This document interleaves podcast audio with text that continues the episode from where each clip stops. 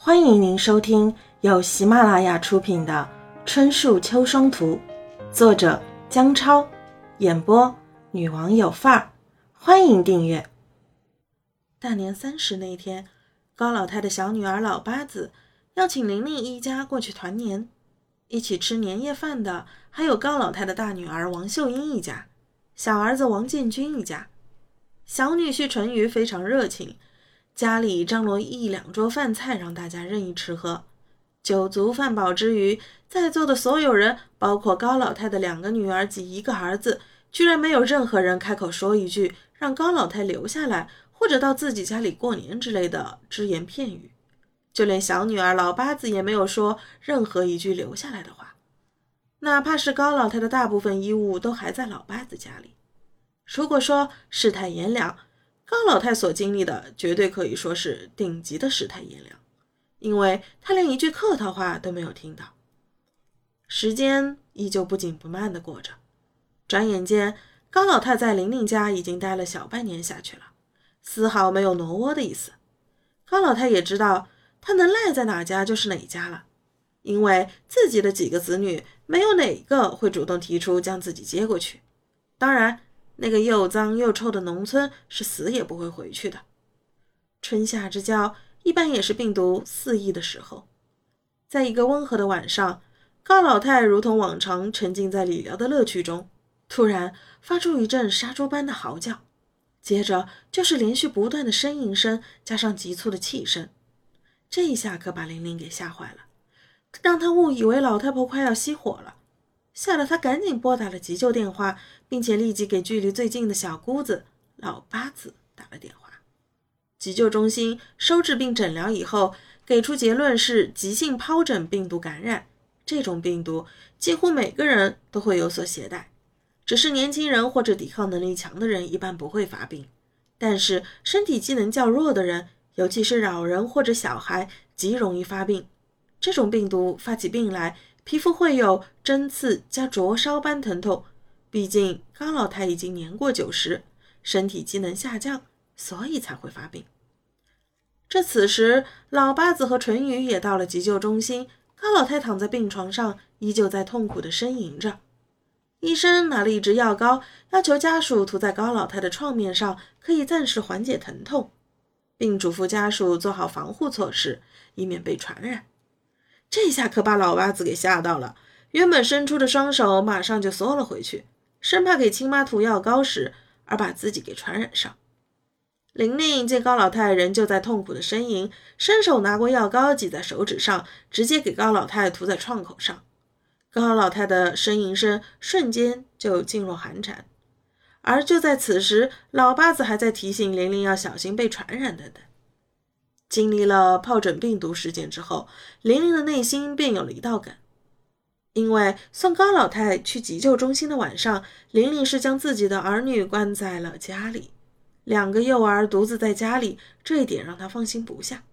自己的丈夫长期出差在外，只有周末才回来。如果两个小孩在家里发生了什么意外，那会让她追悔莫及，而且也无法向丈夫交代。想到这里，玲玲吓了一身冷汗。好在所有的事情都非常顺利。虽然高老太进过急救中心，但是老八子依旧没有将她要接回去的意思，而是看高老太无恙后便扬长而去。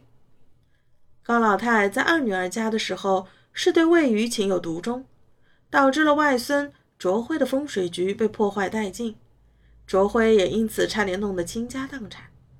现在高老太在玲玲家。突然对玲玲满阳台的花草有了兴趣，每天第一件事就是浇花，而且是不管什么水都往里面招呼。玲玲的阳台上琳琅满目的摆着适应各个季节的花，其中最心爱的就是那盆名叫钻石的月季，花苞就像钻石一样有棱角，绽开的时候非常漂亮，还有一缕清香袭来。不知怎么的，高老太也特别喜欢这盆花。每天早晚两次浇水。阳台养花最忌讳的就是潮湿，过于潮湿则易滋生红蜘蛛，且花叶易得白粉病。若同时有这两种病症，那盆花基本上就可以进入死亡倒计时了。玲玲这盆钻石月季很不幸，在高老太的精心呵护下，终于长了白粉病，随后爬满了头发丝大小的红蜘蛛。在玲玲反应过来的时候，月季的叶子都焦了，最后只能忍痛丢弃。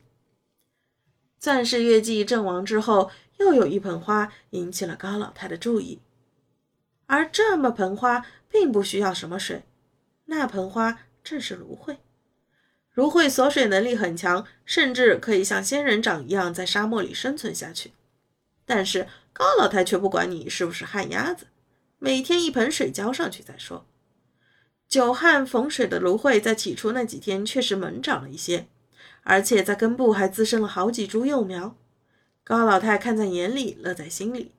她觉得女人生小孩都要补充营养，这花草也便如此，便将淘米水倒进芦荟盆中。芦荟本身蓄水量就小，这些淘米水沉在积水盘里，在阳光的照射下暗暗发酵。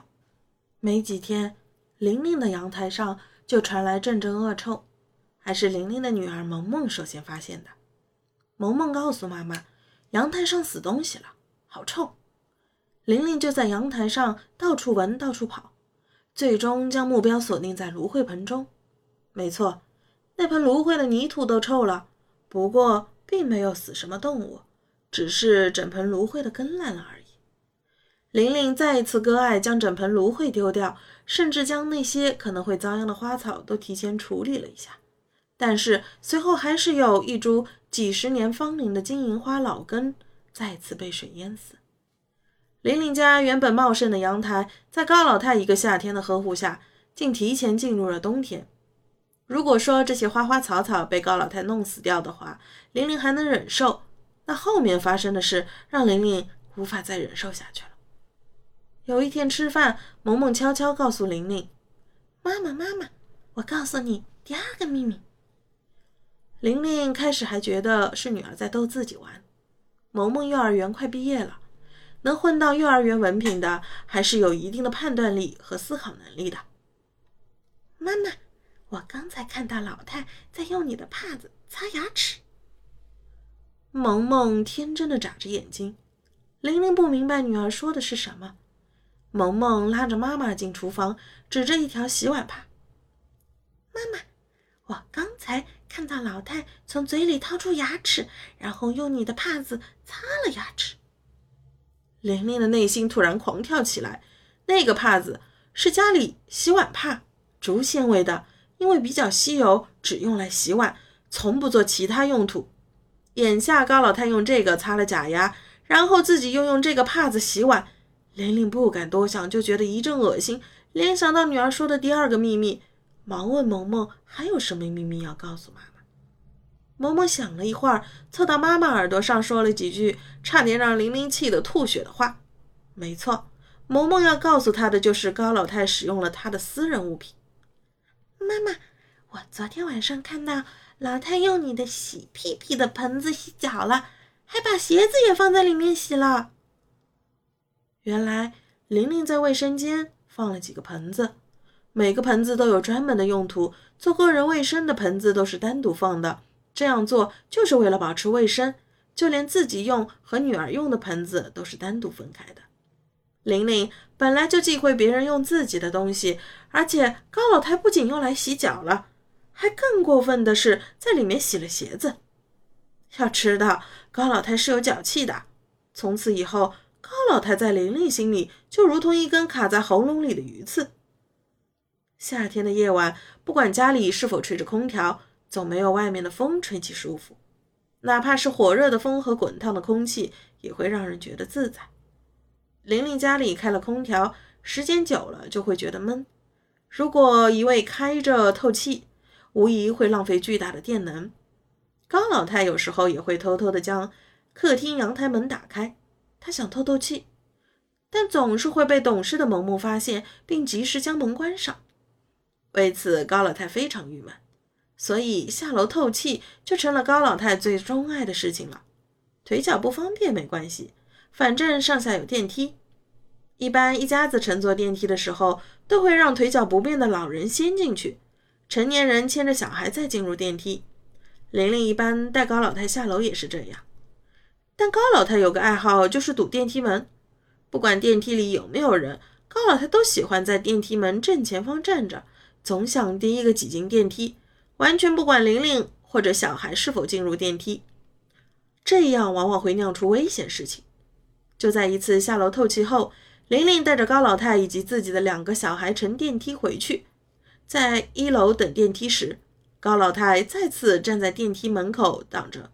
完全不顾玲玲及两个小孩。当电梯内的人出来后，高老太因为腿脚不便，还没有进入电梯。萌萌已经从人缝中挤进了电梯，而此时高老太还堵在电梯口，慢慢挪动。就在这时，电梯门突然关上，电梯载着萌萌一个人径直冲上了顶楼。这一幕将萌萌吓坏了，同时也把玲玲吓坏了，因为此前新闻才报道。有一个与萌萌年龄相仿的小孩独自一人被关在电梯里。后来在几十楼开门，那个小孩因为害怕，从电梯旁边的窗子翻了下去，当场摔死。这件事情已然成为每个家长心里的梗。就在玲玲心惊胆战的时候，好在电梯又回来了。当电梯门打开的时候，只见萌萌一个人在电梯里大声痛哭。这件事情之后。玲玲对高老太更加忌惮一分，时间还是悄无声息的过去。眼下正值夏天尾声，闷热的天气让每个人内心的燥热也跟着天气散露了出来。